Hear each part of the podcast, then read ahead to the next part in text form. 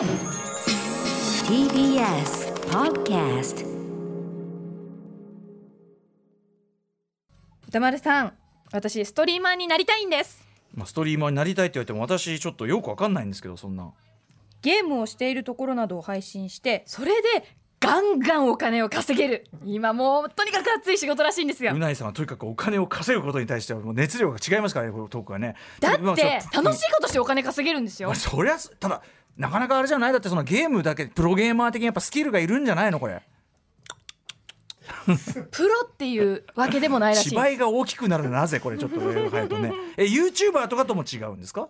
なんか違うらしいんですけど具体的にわからないですよね。多分リスナーの皆さんも今いろいろな言葉が生まれててストリーマーと YouTuber とライバーととかいろいろあるじゃないですか。あの慣れ親しんでる人にとっては当然のこともう慣れてない側からする外部からするとちょっとよくわかんないことがいっぱいありますからこれはね。うん、ということで今日はストリーマーの第一人者にゲストにお越しいただきましたのでいろいろ聞いていきましょうという特集です。今夜はこんな特集集です。行ってみましょう世はまさに一億総配信時代。その道の第一人者に配信者ストリーマーのことをいろいろ聞いちゃおう特集。バイデトネーター釈迦さん。よいしょ。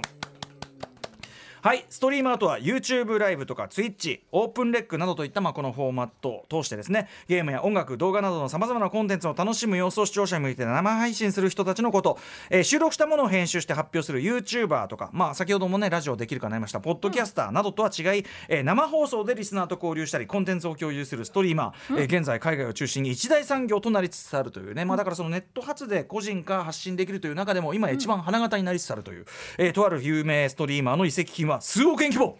えぬなやっぱやるしかない。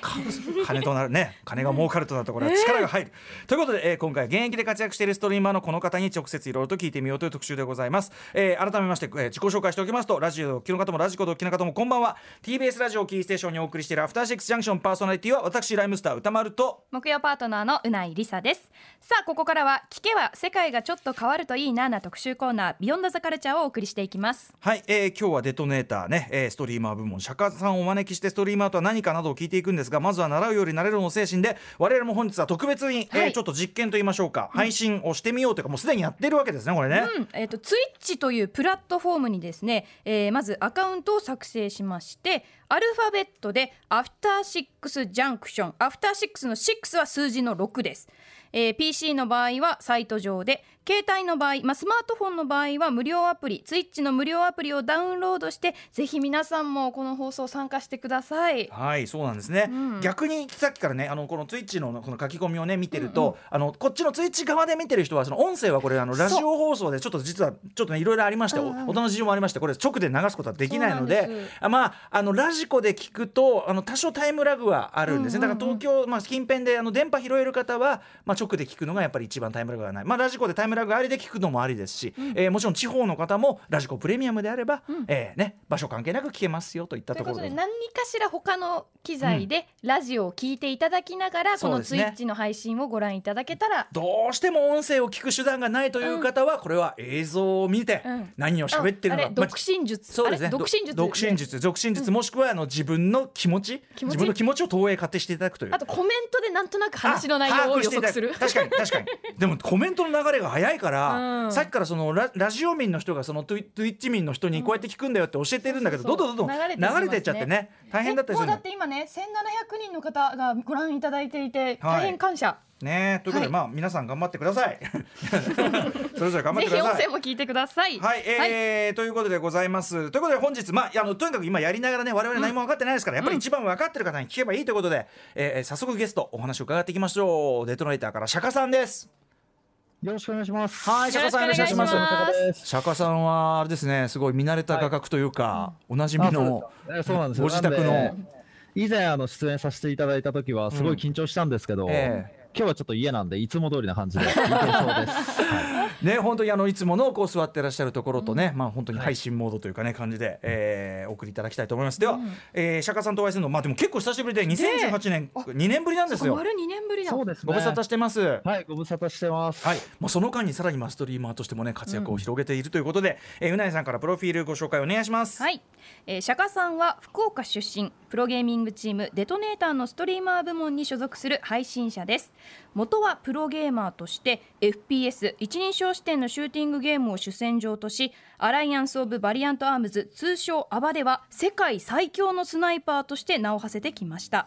そして2017年に現役を引退。現在は日本を代表するストリーマーとして Twitch で配信活動を行いながらイベント出演やゲーム大会の解説など幅広く活動されています。はい、えー、と前回お越しいただいた時は、まあ、プロゲーマーとしての SHAKA さんの経歴に主にフォーカスを当ててのお話を伺ったわけですけど、今回やはりね、えー、と今現在のそのストリーマーというお仕事にフォーカスしていろいろ伺っていきたいと思います。あとまあ Twitch 上の質問もね適宜拾っていくっていきたいんだけどもうとにかく流れが早すぎてこれ、釈迦さん。いつもんこのコメントのこの早い流れっていうのをご覧になりながら適宜拾ってるわけですよね。そうですね、あのまあ本当にかいつまんで、常に見てるわけではないんですけど、まあ、ゲームしながらちらっと見てえーまあ、コメント流れたところを拾うみたいな感じですね。いやあれがすごいなと思ってだからゲームしながらよくねだからもうなんていうかみ動体視力というか 見てるとこが違うんでしょうねやっぱね。うんまあ、でも別のモニターで見てるんで、ああとはもう本当に集中してるときはまあ正直見ないです。なるほどねそのゲームの時のその局面にもよるって感じなんですかね。そうですね。うん、ということでちょっといろいろあのー基本的なところからですね私なんかも全然ど素人でございますので聞いていきたいんですけどあとはねストリーマーって、まあ、その例えば YouTuber とかね YouTuber が人気とかっていうのは分かると思いますしこの番組でもポッドキャスターいっぱい出てきてるよって、えー言ってますけどストリーマーそれらとの違いってどういうあたりでしょうか？あそうですね、まあ、あのつ YouTuber とか、まあ、ポッドキャストっていうのは僕はあまり詳しくないんですけど、まあ、音声のねあれですね。はい。うん。基本的にはその皆さん、えー、と動画を撮影して、うん。でなんかそれ編集したのをアップロードっていう感じだと思うんですけど、はい。まあ、ストリーマー、まあ、僕はよく配信者って言うんですけど、はい。あー配信は、えーっと基本的にはそのもう生で、うん。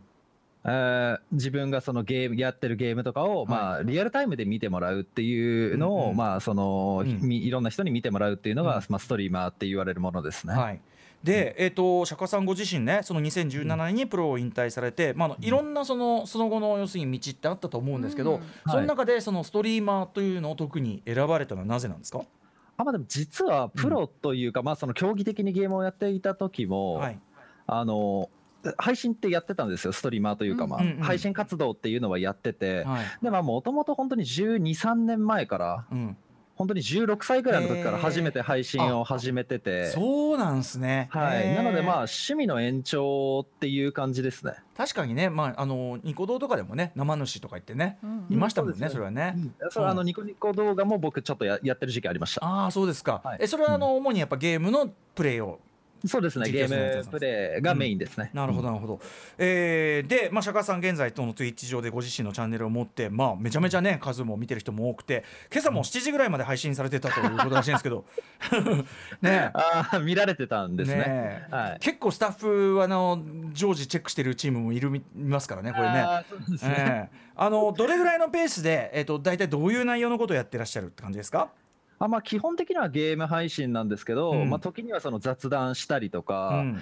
まあ、本当にたまにやるんですけどいあのいきなり新宿のなんかちょっと飲み屋さんとか行って、ええ。外であのお店の人に許可取ってなんかその辺で配信してたりとかも結構するんですけど中継中継あり。それはまあそんな感じですね、うんうなんですけど、まあ、時間帯とかはそんなあんまり決めてないです、ええそんなあんまり仕事っぽくやってないですね。ああそうか、うんじゃあもうそのはい。気が向いたらとか、うん。何かこうこれやりたいなっていうのが出たらやるみたいなそうです。あででも毎日やってます基本。あそうなんだ。へえ、毎日毎日毎日うん。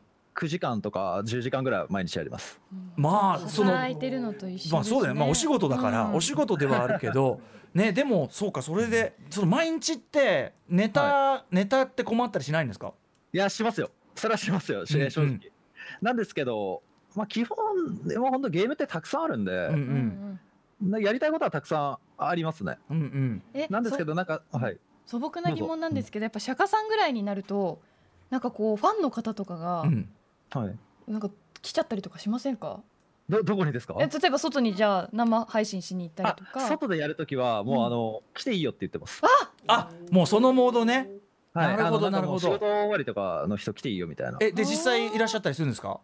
前一回やった時は結構なまあごどんくらいだったろう？ご50から100ぐらい。来ちゃいますよね。そうですよね。はいそうだよね。いやいやだってその視聴者数と、しね。うん人気考えりゃそれはそれで言ってもそれなかなか大変な状況になっちゃうんじゃないですかそれ。いや。そうなのであのお店に迷惑かかっちゃうんで、ん。あの来る前に事前にもう10分で帰ってねって、うんうんうん。なるほどね。一杯一杯飲んだら帰ってっていう。あでも逆に店からしたら次から次へと回転数 回転率めっちゃいい客が来るってい。いうやそうなんですよ。なんでみんなあの一杯だけってとりあえずお酒苦手な人なんかちょっと残して帰っちゃったりするんで。あー。ぜ全部あの僕飲んで めちゃめちゃ酔っ払っちゃったりします、あでもいいな、そっか。そういうねちょっとあれもいいですね。ありですね。なんか面白いな、あとまでも本僕当たまにしかやらないですけど。僕さっきちらっと見せてもらったあのアーカイブというかあれで見せてもらったやつだと、あの釈迦さんがなんか後ろなんか襟足襟足をなんか見せてるやつを映像を見せ見せてもらって、きき一昨日かな？うんうん、一昨日かなんかにあの髪の毛の話になって、ええであの横買ってるとか横買ってないっていう話になって後ろも買った方が楽だよっうんうん。て視聴者の人に言われて、えはい、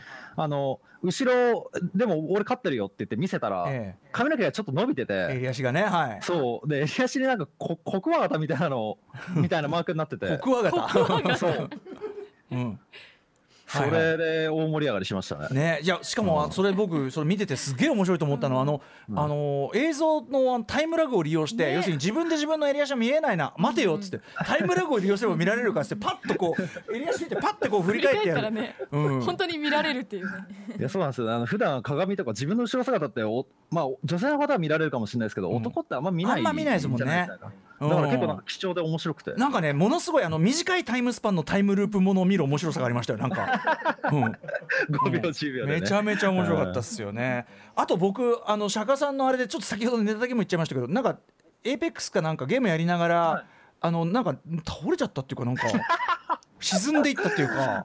ちょっとそれはあんまり良くないあれなんですけど、うん。いやいやでもあれ大丈夫ちょっと、はい、定期的にあの僕昔からなんかあの起立性なんとか障害っていうああそっか。なんかあれであんまりたまに気を失っちゃうのがあって、うんうん。あんまりそれ笑いごっちゃないやつですねすみません。笑いごっちゃないやつ、うんうんうん。それは失礼しました。そっかそっか。結構結構大事になったやつですね、うん。でも逆に言えばそれねあのみいっぱい人が見てるから大丈夫かなってなりますもんねそれね。あそうですね、うん。はい。いや失礼しましたそれね。はいでいろいろそのゲームとかもやってる最近はなんかモモンスターファーム。あそうですね。昨日モンスターファーム今朝までやってました。懐かしい。ねえもうなぜ今モンスターファームっていう？あなんかあのちょうどスイッチで、うん。きえっ、と今日出たんですよ。そうです2が。なんか2が2がね。ねはい。そう。らしいですね。なのでもう1のこ頃とかもう僕小1とか小2だったんで、うんうんうん。忘れてると思ってちょっと触ろうかなって思って触ったら思いのほか面白くて朝7時ぐらいまでやっちゃいました、なるほどね。そうか。その7時っていうのはモンスターファームにハマってやっちゃったっていうことなんですね。あそうです。ねなるほど。あと結構そのご自身のある意味生活が見えるとかっていうところっていうのはどうなんですか、はい。その要要するにその、うん、プライベートをちょっと出すことに関して抵抗とかなかったんですか？ああいやもう僕結構本当に隠すあれがあんまりないんですよ。あのやっぱそういう活動をしてる方って、うん。まあ本当にプライベート出したくないっていう人もいるとは思うんですけど、中には、はい、僕そういうのが全然ないんで、そういう意味でもちょっとはい。ストリーマー向きというか、そうですね。この間普通にあの Google マップを見ながらあの日本を探索するみたいな配信してたんですけどもう普通に地元の中学校とか見に行ったりしました。あ完全にそこでもう自らのプライバシーだだ漏れな そうこれ前俺の実家の場所とかへー。中学校あった場所とか。なるほど。これまあ釈迦さんのスタンスがそうということだ、うんうん。であってまあそうじゃない人も当然いるけどもってことなんですね。そうじゃない人の方が多分多いです。うんうん、それは。でもまあ逆逆にやっぱ釈迦さんのそこの明けっぴらなところがやっぱり好かれてるところかもしれないですもんねやっぱそれはね、うんまあそうなんですかね。あとうんだと嬉しいですけど、あとその素朴な疑問としては途中その飲食だのトイレ行ったりとかそういうのも含みなんでしたっけ、そういうのは。あトイレとかは全然ガンガン行っちゃいますけど、うんうん。えっと、食べ物は僕あんまりカメラの前で食べるのそあ。んまり好きじゃなくて。出た。そういうやっぱ NG ラインがある。NG 項目。そういう。まあ本当にたまには食べるんですけど、うんうん。基本的には食べないですね。なるほど。釈迦さんのその実況をご覧になってる皆さんが一番盛り上がるネタみたいななんか何だったのあります？えなんですかね。まあでも結構もう本当にインターネットにどっぷりな人たちが多いんで、ええ結構くだらないことが一番みんな好きくだらないこともう本当にさっきの襟足じゃないけど、あとかなんか他の配信者の話とかも結構好きな人多いですし。あなるほどなるほど、そうか。それそれでじゃあその釈迦さんも知ることもあったりするみたいな感あじですか？そうですね。うん。でまあ、そうあんまり特定の話題でずっとあの1時間話したりとかいうのはなくて、うんうん。もう本当に2分3分とかのスパンでどんどん話題が切り替わっていくっていう感じが多いですね。なんかその僕がだから最初ね釈迦さんがストリーミングそのなとしてこうやられてるっていうやっぱ最初に想像したのはものすごくゴリゴリのゲーム実況的なことをやってるんだろうっていうふうに想像しちゃったんですけど、はい。意外とやっぱそのそれこそ普通のラジオにも通じるような、まあこうなんていうかな普通の話普通普通の話みたいなのもされるし。昔からストリーマーっていう完全に今もう100%そのストリーマーとしてやってるんですけど、はい。前そのもうゲゲームメインで活動してた時から配信してる時は結構雑談は好きでしたね。うんうんうん、うん。そうか。それはだからやっぱりその釈迦さんとかの、まあ、話術っていうかねそういうのもありきというのがあるかもしれないですけどね。今コメントでうん。大パン大パン大パン大パンっていうのがかなり大パンって流何れているんですけど釈迦さあーそうですね。あのーちょっとあのーうん。なんだろう。えーな あこれはちょっとあの視聴者の方に困らせられてるんですけど。あそういうことね。あんまりあそうまあ。振るなってことね、えーいやうん。そんなことはないんですけど、あまあ、ちょっとなんかこう気に食わないことがあった時に、うん、あの台を殴るみたいなの。をああバンバンってあそういうことね。なるほどね。はいはいはい。やったりもしますけど、うんうん。まあ、もちろんあの壊さない程度に、うん。逆はい。逆にあの Twitch 民が女の人可愛い可愛いってあありがとう逆にううないさんを発見してるという様もあったりしますよね。ものすごいものすごいこうクロスがすごいですよ。ラジオ放送とね。ツイツイッチのね。ね。あの普段ツイッチって結構海外ベースなんですよもともと。ああなるほど。もともと海外の配信者しかいなかったところからうんうん。日本のまあカルチャーとして結構その育ってきたっていうあの側面があるんではい。あのなんだろう。結構ニッチな人が多いというか。うんうんうんだから男の人がすごい多いんですよ割合としてうんなるほどねなのであの普段はあの女性をあまり見慣れてない人たちちょっと待ってください。そう 普段女性をあまり見慣れてない人ってそんなそんなそんな言い方は。でもね佐々木が一番可愛いよってコメント佐々木もね佐々木も可愛い有名ですけど言い方言い方っつって。なってみな皆さんめちゃ受けしてますけどね。はいバレてるとか言われてますけど。はい。といったあたりでえっ、とちょっとまだねあのちょっと釈迦さんの活動についてもちょっと後ほどまたあのお話を伺いたいんですけど一旦あの、えーおお知らせをし挟みまして俺もちょっとどのモードで話していいかよく分からなくなって今こんなっちゃってますけど、えー具体的なストリーマーのシーン、えーどんな感じなのかについてもお話を伺っていきたいと思います。釈迦さん引き続きよろしくお願いします。よろしくお願いします。時刻は8時18分です。TBS ラジオアフターシックスジャンクションパーソナリティは私ラッパーライムスター宇多丸と。TBS アナウンサーの宇内梨沙です。さあ今夜はストリーマーってどんな仕事特集をお送りしております。ゲストはチーム DeToNator 所属日本を代表するストリーマーの SHAKA さんです。引き続きよろしくお願いします。よろしくお願いします。はいお願いします。ということで今日はなかなかね、あの番組としてもね、そう。えー実験的な試みをしておりまして、えー配信プラットフォーム Twitch のアフターシックスジャンクションアカウントで普段我々が共有している Zoom の画面を配信しながら放送しております。ただこの Twitch の配信だけだとうん。音声が流れていないので、はい。あのお手間おかけしますけれども音声はラジオで聞いていただいて、うん。映像はツイッチでご覧いただけたら、まあ、合わせてお楽しみまあ、いただけるラジオもと思います、そのラジコだとタイムラグがね、うん。だいたいそう1分ぐらいあるのかな、ちょっとあるから映像とまたズレがあるずかもしれないれがある。まあまあそれはれそれでね、あのーそそれで聞くしかない人は。あとはまあ電波で拾えばもうリアルタイムでいけますし、ん。あとは面白いのはやっぱりその Twitch 民がね先ほどね、女の人を見慣れてないとか ひどいひどい言い方でそのひどい言い方がタイムラグで伝わった途端に Twitch のコメント欄が爆発してて。CM 中でしたけどひでえっつって。なっててすごいおかしいんですけどね。そうなんですよ。だからあのーちょっとそのいろんなあれがクロスしてるじゃん俺僕はこれでもなんかこうなんか噛み合ってるようで噛み合ってないのも面白いかなとね、うんうん感じもしますけどね。はい、ということで質問や感想などももちろん歌丸アットマーク TBS.CO.JP にも送っていただきたいんですがぜえ。えひツイッチをご覧の方はチャット欄にも書き込んでみてください。拾える限り。そうでも、はい、話に差し込みながらすごい流れてくからさ、うん大変よこれ、はい。佐々木って誰やねんとかそ そこでなりますからそれは当然ね。勘弁してください本当に。あのあ安倍ましぐさもやめてくださいそれね本当にね。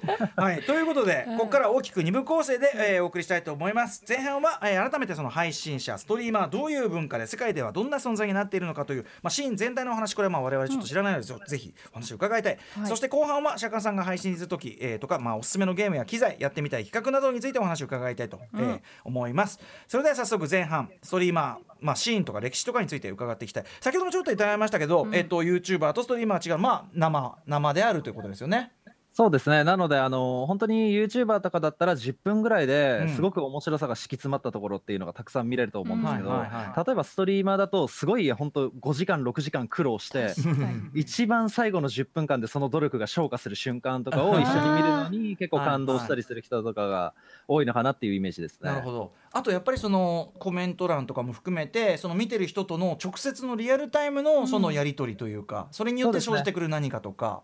そうですね、リアルタイムで結構交流するんで、まあ、その場その場でその配信のちょっと方向性とかをコメントの流れに合わせて変えたりっていうのも、うんうん。やっぱりすることもありますね。ねそうあとはその、このこのこの例えばゲームが盛り上がるタイトルで皆さん話題にしてるからこれやってみようとかそういうのもあるわけですもんね。そうですね、新しいタイトルとかだったら、やっぱりもう何も知らないばっかり、あの人たちばっかりが来られるので、うんうん。そういうところではやっぱりまた新鮮な空気みたいなのはありますね。あとねさっき実はその間のところで話してるうないさんも言ったけど、やっぱりそのコメントを書いて、でそのリアクションが来るというその配信者とその見ている人も含めた場の共有というか、ね。時間の共有というか、うん。それがやっぱりその今の時代のなんかコミュニケーションとして気分的に合ってるって。コミュニティの作り方、うん。やっぱりなんだろうなこう初めましての人とかあと対人で実際に誰かとコミュニケーションを取るのが、うん。やっぱりこう苦手だっていう人でも、うん。自分はコメントするだけで、うん。あの向こう側にいる憧れの配信者の方が言葉で返してくれたりとか、うん。うん。あとこのコメント欄上で常連さんとかがいたりするじゃないですか、うん。うん。うんそのだから常連さん同士で、うん。ああの人今日もいるみたいうん。うん。なちょっと親しみを持ってそういうコミュニティがそれこそ先ほどの生配信で居酒屋にうん。うん。みんなで集まったりとかして、うん。うん。そういうコミュニティが膨らんでいくっていうのが、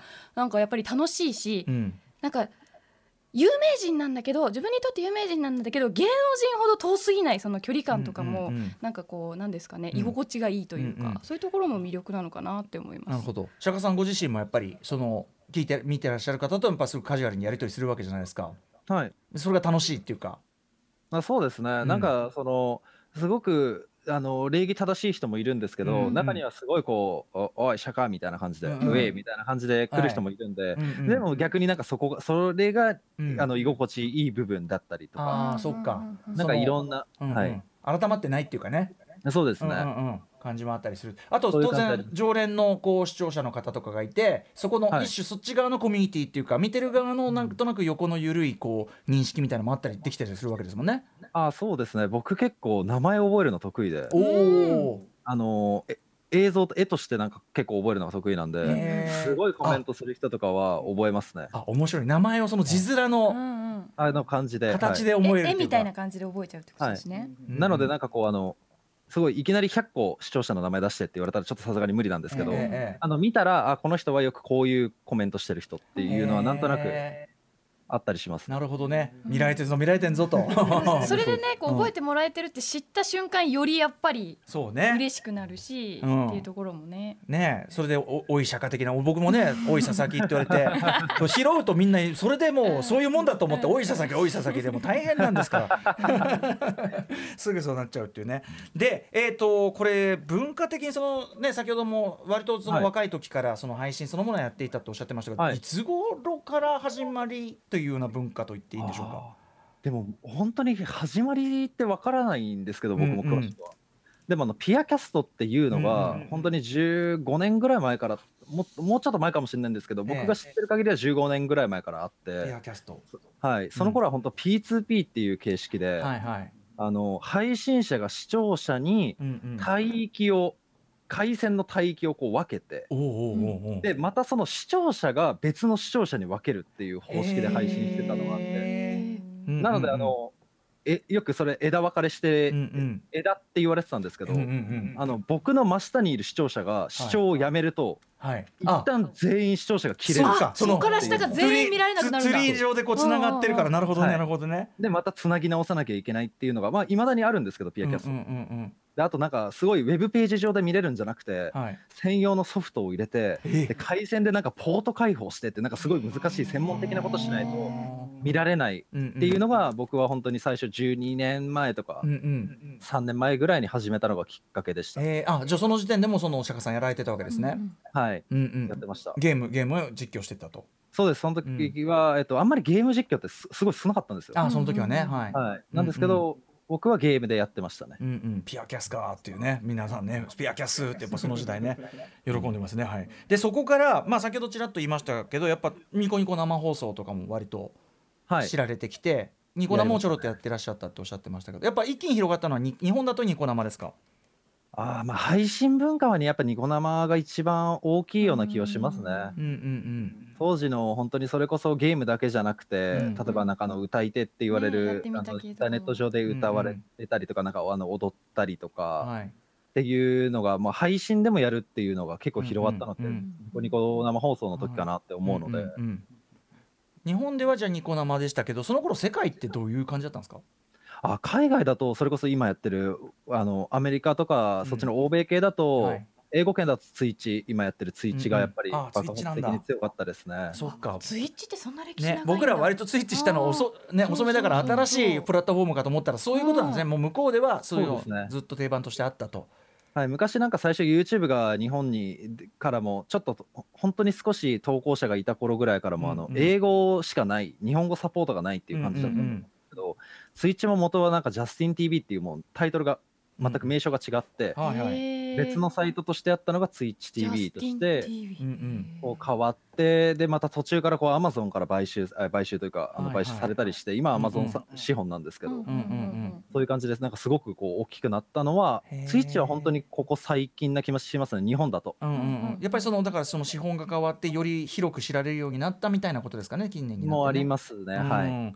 うんなるほど。でえっ、とまあその先ほどもちらっと言いましたけどスターそのなんていうの？ストリーマーがうん。ものすごい移籍金でみたいな、そういう景気がいい話。要するにビジネスとしてそのストリーマーというのが回り出したっていうのはいつ頃なんですかね？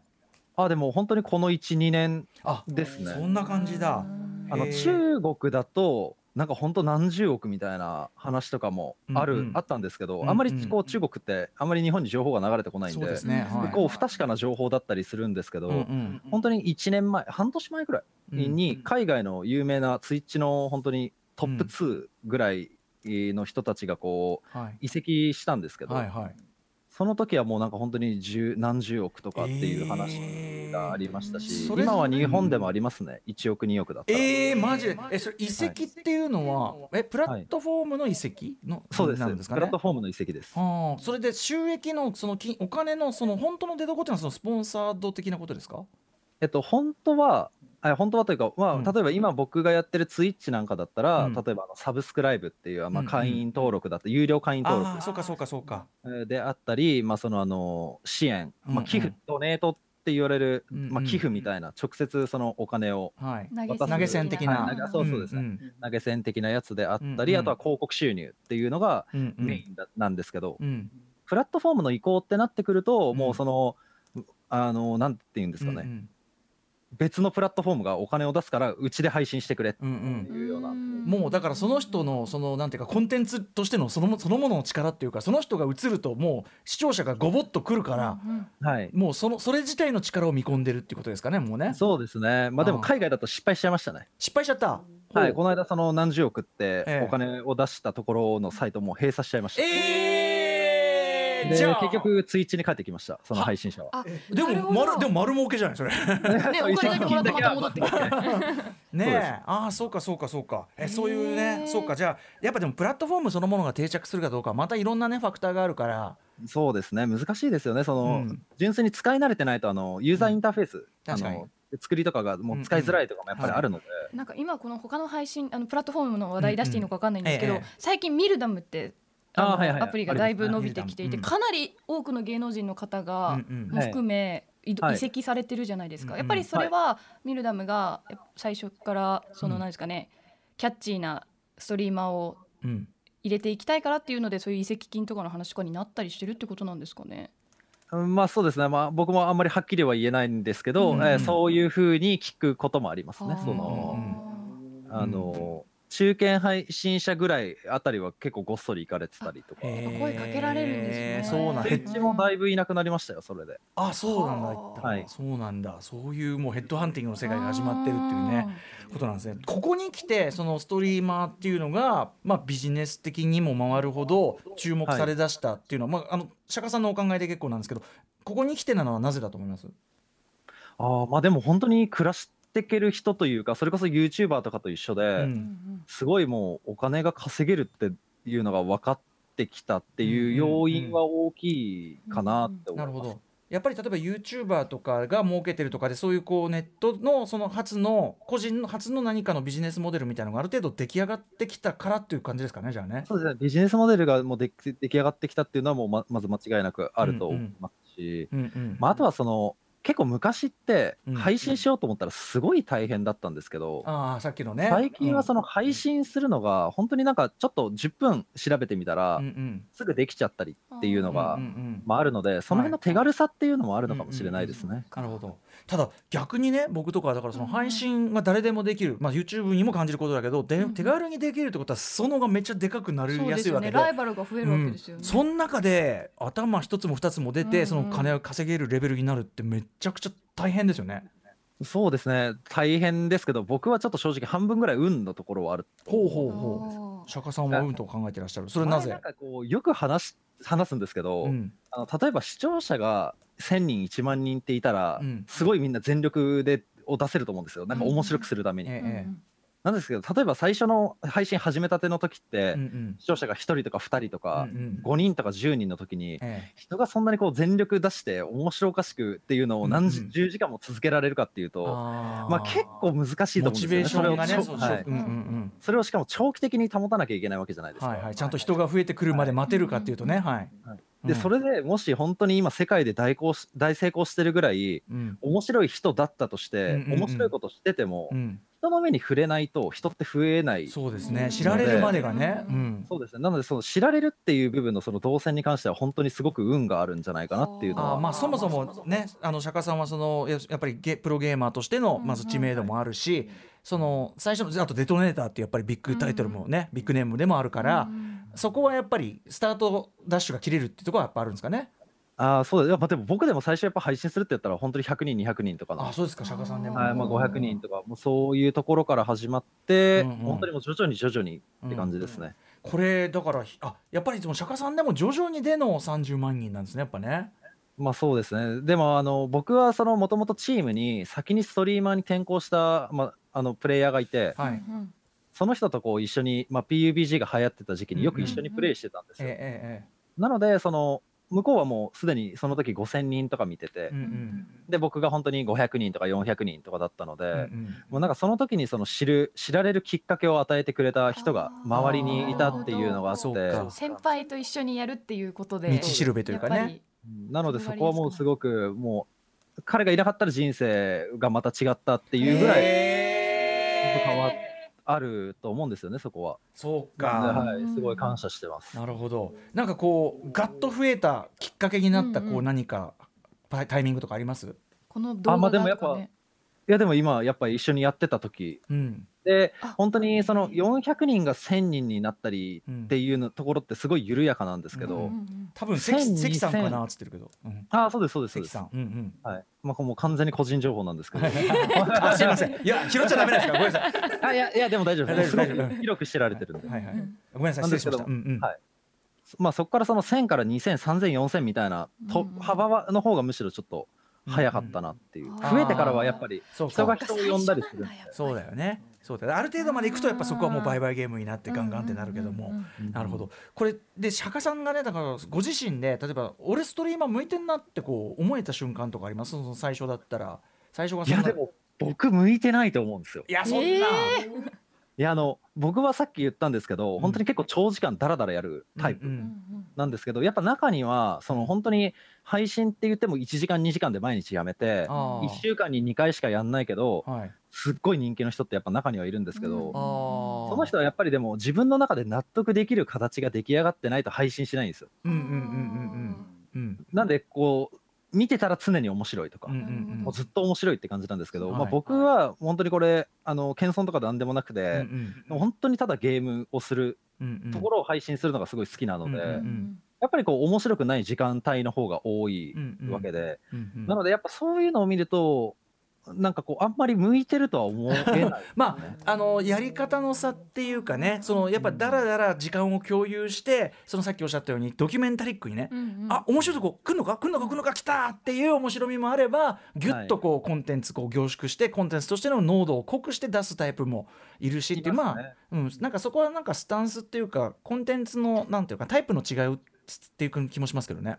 まあそうですね。それはそうですねうん、いやだからやっぱりだらだらねいたいっていうのも僕も例えばこの生放送で3時間の枠でギュッと収めてやるっていうことと最近その番組でポッドキャストやってるんですけどもう縛りがないと僕、はい。あのまさにねもうダラダラやりたくなっちゃうんですよ。ずーっと引き伸ばして。まあでも僕あの歌丸さんが昔やってたはい。やつとかあの見てましたけど、うん。そのダラダラ長く話すの僕すごい ね、ご存ご存知だと思いますけど、無無意味に時間を引き延ばそうとする、ね、あれもだなんか醍醐味だったりしますもんね。ねそうです。ねそれ本当面白いので、うんうん。すごい好きなんですよね。なるほど。あとやっぱその生であるがゆえのやっぱアクシデントの部分とか、なんか綺麗に整ってない部分っていうのはやっぱ生である。僕は逆にへせっかく生なんだからそっちの方がいいじゃんっていうところも。確か。になんか配信見ててウーバーイーツとか配信中に届いちゃう人とか見ると、うんうん。なんかこう私生活が覗き見えてんうん面白いなみたいな。ありますね。あのうん。ピンポーンってなって、あうんので僕あのノイズキャンセリングのイヤホンつけてるんで、ええピンああポンが聞こえないんですけど、はいはいはいマイクが拾うんで、ええ視聴者がピンポン鳴ってるよって。教えてもらう家にさ友達の家に行ってさ「お前ほらなってるよ」みたいな。ねそんな感じです。でもこの距離感でもやっぱりその例えばゲームとかやれば、ここぞというところでは釈迦さんのね持ち味とも出るでしょうし、うん、和芸もあるでしょうしっていうところでやっぱ絶妙なんだろうなそのね、距離感としてね。だからある意味ラジオとしては若干脅威っつうかね。ねとこはあるよね、うん。俺だってじゃあ首 俺 TBS 首切られたらやるかなかな。ね ねえヨガよならやってるでしょうね。ラジオって音だけだからながらに向いてるけど、うん。よりね長時間さらにながらに向いてる配信をしてもらったら本当により競合ですよね。でもこれながらなのか？これね見てる皆さんって書き込んだりとか、うん。釈迦さんのその映像を見たりとかっていうのもありますけどどういうぐらいのあれなんですかね？そのながらの人もいるだ集中もね画面もあるから、でもながらの人の方が多分多いですよ、うん。あまあ、やっぱり視聴者がまあ平均僕最近だと7000ぐらいなんですけどすごい。うん。あのチャットに参加する人って本当に6分の1とかあそういう割合なんですね。一応データがあるんですけど、うんうんうんほとんどチャットしない人の方がもう半分以上なので、うんうんうんうんそれはそういう人かたちってやっぱりながらが多いのかなっていう感じ横目で見て何かが起こったら、まあパッとこう注視なんかねしてみる洗濯物畳みながら見るとかね。ああでもそうか。か。ある意味その釈迦さんと釈迦さんのなんていうの？一緒に暮らしてるみたいな、一緒に暮らしてもそうだし 定点観測？あのパンダのパンダの パンダの子がいつ、うん、パンダがいつ子供を産むか。うんみいたいな。やそれもちょっとやりたいんですよねいつか定点観測。えそれもってのはああずっと。もう部屋にはいもうずーっとつけて、いや、ね寝てるとことかいいと思いますよ。えで前年末やりました。3日間配信しましあた寝てる 寝てるとこ。僕も昔あの24時間ラジオというのニコ生でやった時は寝てるとこも含みでしたからねやっぱね。いいですよね。寝てるとこなかなかねじどういうことなのか。ね。ねちょっと見たいです僕はあの寝返り言ってポン酢の瓶をひっくり返したり。あとなんかすごい寝言を言ってたのが切り取られたりしてました、あ書き込みがねもうやっぱみんなながらですながらです。ウーバーイーツ見ながらた食べながら見てます。ながらながらながらうんながらながら。ながらじゃないでうん。すガチですって人もいる。うん。ガチ組もいるっていうね 意外とあそうだ、うん。最近ツイッチあのアマゾンプライムビデオを公式的に見ながら視聴者と一緒に見ながら配信するっていうのがああなるほど。今実装されたんで歌丸さんぜひ。やばいね。映画。だからその応援上映実況みたいなのがうんはい。もう公式でやる時代なんですね。そうです。公式でみんなで見ながらできるようになったので。やった方がいいですよ。映画批評。確かに。一気に。どうますよ。す俺それでそれで奥儲かりだしたら普通にやめっかね。ねえいやいやいやそうかそうか分かりました。ちょっとちょっとシステムが分かってないところが今まであまりにも多かったんでなんかそういうの聞くとあそういうのもあるんだって感じでね。うんさんもストリーマーやれば。うん。ちょっとね。今だからちょっとまあ今こんな感じで回してますけど今ちょっとせっかくなんで Twitch との絡みも行きたいんですけどこれいつも釈迦さんだったらこのコメントのス結構スピード速いですけど、はい。どどんぐらいの感じで拾うとかってちょっとやってみていただけたりします？あいやでも本当に僕あんまりコメントを拾わないというかあむしろ。わわざわざ読み上げるというよりは、うん。コメントを見てなんか別の話にあれするみたいな。ああそうか広げていくみたいな、そうかそうか、うん。でもやっぱそ動体視力っていうかそれはありますよねやっぱ。いやでもそんな関係ないですよ。そうっすか？はい、あのパッと見たときにあの目に入ったやつだけしか見てない。全部見てるわけじゃないので、まあね遡だから流れてっちゃうやつも当然ありますもんね。ありますね。うんそうかそうか。今ちょっとあのタイムラグがあるからあのタイムラグが何何に反応してるんだろうみたいな。えでもこれ多分歌丸さんのその一緒にアマゾンプウォッチパーティライムであそうかそうか。ウォッチパーティーなるほどね。ウォッチパーティーっていうのね。あとやっぱうないさん可愛いがやっぱ定期的に来ますねこれね。そうかそうか。あとなんか拝見してたらやっぱり意外と黙ってコメントを見ている瞬間とかもありますもんね割とね。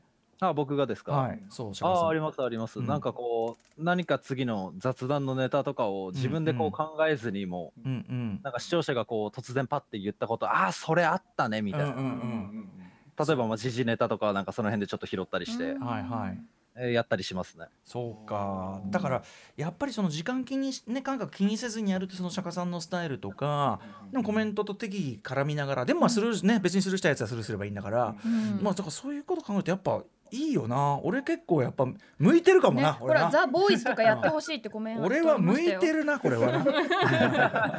確かにザ・ボーイズいいですね、はいボーイズとかねうん。当然ねこれから毎週金曜来るわけだからねこれね。初見でねやったらこれダメだダメダメ。ダメ。チャリンチそっちのャリン。そっちの磁力が強くなるそれ。うんそうかそうか。好きなことできるようになっちゃいますからね。ねいやいやラジコからラジオに切り替えたとかねラジオの音声もねぜひね聞いていただきたいと思いますね。はい。白を見てるよ。佐々木好き。白くん待ってる。はいはいありがとうございます。釈迦も可愛いですありがとうございます。ね。うんそんなありがとうございます。えうん。とはいえなんかこう今って楽しいことでお金が稼げるからやっぱりその配信者とか YouTuber とかに憧れる子供が非常に増えてるじゃないですか、うんうんうん。でもまあもちろんそんな甘い世界じゃないし、うんうん。なんかそういうところを釈迦さんどのように考えてるんですか？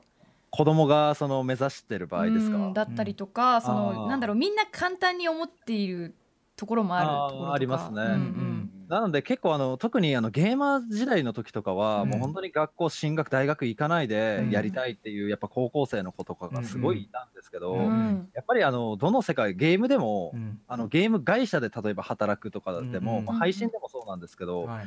絶対やりたくないことってやらなきゃいけない何かしらねその部分。うんうんうん。はいって絶対あるんですよ。うん。まあ僕もあのゲーム会社に就職した時って、うん。ゲーム会社だからきっと何もかも楽しいと思ってたら、うんうん。まあ、9割ぐらいはつまんない仕事で、うんやりたくない仕事で、まあ、1割は面白かったんですけど、うんまあ、実際ゲームも本当にただやってるだけだったらやっぱ楽しいじゃないですか。だけど本当に勝とうとした時ってやりたくない練習もあるんですよやっぱり。はい自分がすごい嫌いな地味なやつとかはいはい。繰り返すやつとうんか。確かになので結局そのどっちにしたって嫌なことをやらなきゃいけないので、うんうんその今なんかどっちこっちしかやらないとかもう配信者しかストリーマーしか目指さないとか、うんうんプロゲーマーしか目指さないとか YouTuber しか目指さないとかじゃなくうんてう、ん。もう今いろいろできることをやっぱ増やしておくって必要だと思うんですよ。いろんなこと学んで、なるほどはい。まあ、例えば資格を取ったりして、うんうんでもしなんかそのゲームがダメだった時もうん。別の何かで働けるような道を探しとかないと、はいまあ、逆もそうですよね、うんうん普通に就職するって言っても、うんうんうんもしその会社が例えば潰れちゃったりってなったら、何また別の何かで働かなきゃいけなくなる可能性はあるわけで、うんうんその時に、まあ、例えば配信も例えば仕事しながらでもできるわけじゃないですか、うん。配信って、ねはい。僕最初それでやってたんで、うんうんうん。なのでもうちょっとこうし視野を広げるというか、いろんななんかこう可能性を自分で持っとかないと、うんうん。絶対まあ後悔する時は来る、うん来ますよね。いやこれね全くおっしゃる通りだしもういわゆるハゲ道というやつでございまして。あのー古いね古い兄ちゃん用語ですいませんけど。あのいやあのね僕もあの持論としてその人生、はい。そのどの部分人間関係とかもそうだけど、うん。やっぱりいろんなチャンネルを、うんできるだけチャンネルを多く持っといた方が当然いいよと、人間関係も。あのうん。一つのチャンネルしか持ってないからそ,、こで悩むんで、うん。別にこの人とはこの系統この人とはこの系統この仕事はこの系統この何個か持ってると時代が変わってもうん。これここでなんとか食っていけますとか、ねうん。いろんな人間関係のいろんなのがあってもまあじゃあこっちの友達もいるしとか、うんうんうん。チャンネルは多く持っとくに限ると思うし、はい。ね、それがその視野も広げるし結局いろんなことに例えば本業とされるものにもフィードバックされるしっていうことで。そうですね。うん、あとで実際あの、うん。リアルのこととかで考えてもやっぱプロ野球選手とかだってうん。80歳までできるわけじゃないじゃないですか、はいはい、ううん。んいつかは辞めて何か別のうんうん。仕事、あことをしなきゃいけないので、うんうん。まあさっき、まあ、それも言った通りですけど、うん。引き出しというかね、はい。たくさんなんか選択肢があった方がいいんじゃないかなっていうのが、はい。あのまあ、僕がよく言うあれです。ますますますこれからの時代そうでしょうねきっとね、ううん。もうハゲ道にものすごい反応が来てますけどねね。テレビ見ていて、その今小中学生うん。にその動画編集を教える習い事とかがあったりする、みんなが YouTuber を目指していてっていう、そういうのを見てて、まあ、もちろん通わせて、うん。まあ、そういう能力が編集能力っていろんな業界で生きると思うといいんですけど、うん。うん。なんかなんだろう不思議だなって思って見ていたので、うんなんか今のその本当に身のある話聞いて、うんぜひこれはうんいろんなうんうん子供たちに聞いてほしい話だ本当ね。って本当ね。思っちゃいました。でもまあ憧れる職業としてそこが出てくるっていうのはまあそれはそれでねうんうん。いいと思うんだけどねやっぱね。でもあの釈迦さんご自身がそれをおっしゃるのはすごく大事かなと思いますね。はい、えちなみにあの、はい。機材とかねじゃあ始めましょうっていう時に、はいあのこれちょっとまあ後半話なんですけども、えーと機材とかどういうこうセッティングを用意すれば始められるもんですか？